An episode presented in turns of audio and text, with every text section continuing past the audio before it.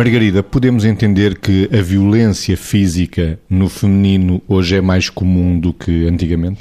Eu acredito que sim. É assim, para já é mais divulgada e depois eu acredito que é mais comum porque acho que às vezes há formas de, eh, de afirmação eh, que se estão eh, claramente a diluir. Eu acho que as pessoas se deveriam afirmar por aquilo que, um, que mais as caracteriza. Quer dizer, os rapazes e as raparigas crescem complementarmente, as pessoas crescem complementarmente em todas as etapas da vida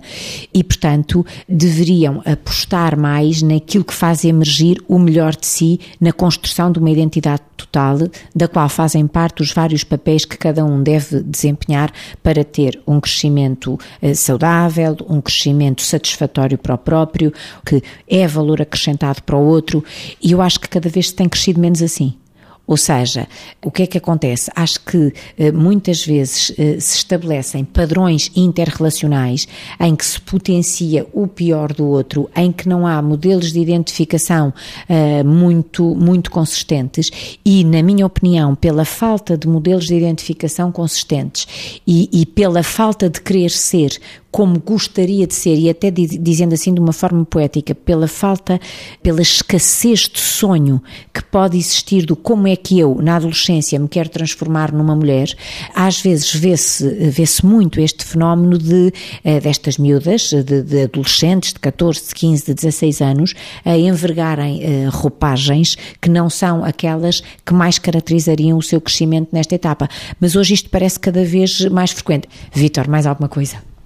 Vítor admite que a violência física no feminino tem vindo a aumentar? Alinhando com aquilo que a Margarida dizia, eu acho que quando isso acontece, vai acontecendo muito à luz de algo que é isto, que é o pôr em causa aquilo que é a complementaridade sadia entre os géneros. Porque muitas vezes, à custa da ideia de quem, da ideia e da prática de quem é que exerce o poder sobre o outro, muitas vezes vamos buscar a igualização do desadequado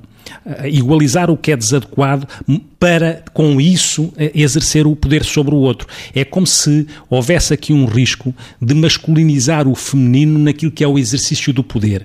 Nesse sentido, seria sempre mais valia aquilo que as mulheres e as jovens poderiam trazer e sempre trouxeram, que é o que nós sabemos que é às vezes adquirir mais cedo um determinado tipo de maturidade psicoafetiva. E essa maturidade significa que, que, essas, que essas meninas, essas raparigas, essas mulheres conseguiam integrar melhor o afetivo no impulso e, portanto, conseguiam calibrar mais a sua expressão dos impulsos, porque nessa tal maturidade afetiva conseguiam